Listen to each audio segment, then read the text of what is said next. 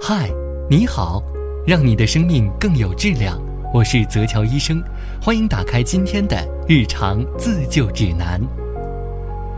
天气渐热，大量的水果、冷饮、冰淇淋、烧烤开始畅销，当然微生物也活跃起来，放肆的生长繁殖，随之而来的是腹泻人群也增多。腹泻啊，俗称拉肚子。是指排便次数明显超过平日习惯的频率，粪质稀薄，水分增加，每日排便量超过二百克，或含有未消化的食物或脓血、粘液。腹泻常伴有排便急迫感、肛门不适、失禁等症状。急性腹泻常常会使患者体内的水分和电解质大量丢失，造成人体的电解质失去平衡和酸碱代谢紊乱，可以出现低血钠、低血钾。代谢性酸中毒等，严重腹泻是可能危及健康和生命的，所以啊，千万不能小瞧拉肚子。想要避免腹泻，首先得知道导致腹泻的原因有哪些。一，受凉导致腹泻。夏天呢，天气炎热，不怕有空调，吃着冰棍儿，吹着空调，感觉人生啊已经是到达了巅峰。殊不知呢，接踵而至的是腹泻。着凉导致的腹泻，在医学上称为肠易激综合症。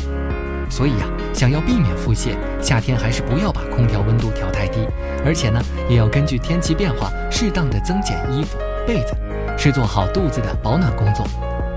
二，中毒导致。常说病从口入，夏天稍不注意饮食，很容易导致中毒，引发急性腹泻。根据具体的诱因呢，可以分为三种。细菌性中毒、化学中毒和食物中毒。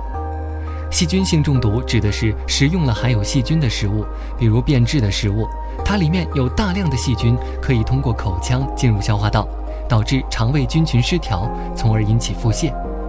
导致腹泻的常见微生物的有大肠杆菌、沙门菌、螺旋杆菌等。化学中毒呢，是指误食了有毒的化学性物质，或食用了被农药所污染的食品而引起的食物中毒。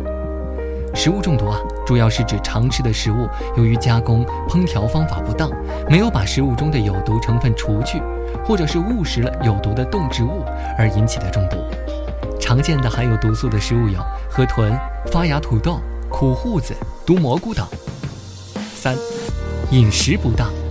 这是最多见的一个因素，在大量的吃了一些对肠胃有刺激的食物，比如冷饮、辛辣刺激、油腻的食物后，食物刺激肠胃，引发腹泻。夏天美食丰富，在享受美食的时候，也要适当的控制，不要图一时的嘴巴爽而为难了我们的肠胃。四，肠胃疾病，研究表明啊，晚期胃癌、慢性肠胃癌。慢性结肠炎等疾病都会引起腹泻的发生，所以如果经常有腹泻的情况，一定要及时去医院检查一下。急性腹泻来势汹汹，挡也挡不住，那怎么办呢？其实啊，急性腹泻可以在家进行自救，具体怎么自救呢？有几个小绝招推荐给大家。一，首先要补水，腹泻会使人失去大量的水分，为了防止脱水，要大量补充水分，最好的方法是喝盐水。让钠离子帮助身体锁住水分，并且适量的补充生理盐水，可以起到消炎杀菌的作用，有利于身体恢复。盐水浓度为百分之零点九，和常规的生理盐水一致即可。可以取二百毫升温开水，加入一点八克，二分之一瓶啤酒盖的食盐，均匀搅拌至融化，服用即可。二，适量补充能量。拉肚子的时候呢，消化能力极低，食欲减退。能量摄入不足，可以服用淡糖水帮助患者补充体力，但是注意不要喝蜂蜜水啊！可以在五百毫升的温开水中加入十克约两小勺的白糖，摇匀喝下即可。三、饮食要清淡。腹泻后呢，身体乏力，有人就想要补充营养，使身体尽快恢复。大鱼大肉营养是丰富，但是会加剧肠胃的负担，因此腹泻后两至三天内饮食应该以清淡为主。小米粥、蔬菜粥才是腹泻患者好的选择。